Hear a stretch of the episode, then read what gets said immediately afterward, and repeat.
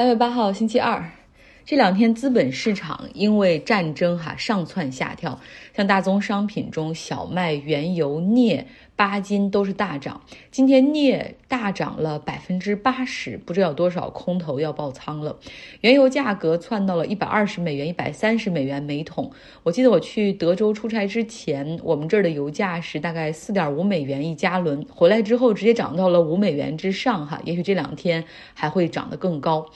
我之前也讲过，俄罗斯的原油叫做乌拉尔原油，它一直是以北海布伦特作为基准的价格，然后以此为浮动。因为制裁，乌拉尔原油比北海布伦特原油目前是便宜二十八美元每桶。因为大家都知道，这个大部分的买家都在和俄罗斯划清界限哈。那这个时候呢，壳牌却大举买入了十万吨的乌拉尔原油来捡便宜。因为原油其实并不在目前的制裁名单上，所以他这样买也没有。问题哈，但是遭到了很多的谴责。壳牌发表声明说，这笔交易我们最后所赚的所有利润都要捐给乌克兰，用于人道主义的援助。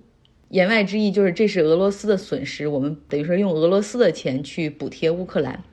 美国很可能在这两天就会宣布禁止俄罗斯原油的进口，其实影响并不会很大。我列了一张图片在微信公号张奥同学上，大家可以来看一下。美国虽然是个产油大国，但是它也有很多进口的原油，但是它进口更多的是来自于加拿大。墨西哥、沙特之后是伊拉克、哥伦比亚、厄瓜多尔、尼日利亚、加纳。那从俄罗斯每天进口的石油大概只有九万桶左右，所以影响不会很大。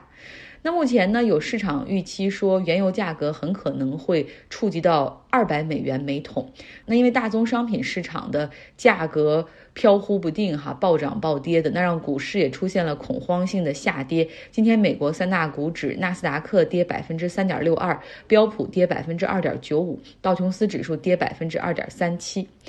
既然说到经济和物价，那我就继续聊两句休斯顿吧。因为如果直接聊后面的话，现在喜马拉雅上也发不出去哈，所以必须得凑够几分钟，然后才能够在喜马拉雅上保证今天可以有一个完整的 podcast 播出。在休斯顿生活和工作的人，轻易他们不愿意搬到加州来住，因为在休斯顿他们开大车住大房子，哈，生活比较轻轻松松。像我去一个同事家里吃晚饭，他的家在 Midtown，也就是在 Downtown 附近的一个街区，然后那个地方属于比较靠市中心，所以它不是很大的 house 啊，但是它是有三层楼的那种 townhouse，有个很小的院子。嗯，我进他的房子里只觉得奢华，四个卧室的那样的大宅，大概只要四十五万美元左右。那那个面积和居住条件，如果在我们这边的话，价格一定是在一百五十万美元以上。又因为德州是产油的地方，而且他们对于环保那些东西的要求也没有那么严格，没有额外的这种环保税加在汽油里面，它的汽油价格也会比加州便宜一点五美元左右。所以很多人是开那种大的卡车或者皮卡 pickup 哈。之前我就看到一个统计数据说，在美国每年销售量最大的汽车，也是最畅销的车型是福特的 F 一五零皮卡。我之前在加州看到这个数据的时候，就感觉很怀疑，哪有人开这么大的皮卡呀？然后结果现在到了德州小休斯顿，发现确实这款车型很受欢迎。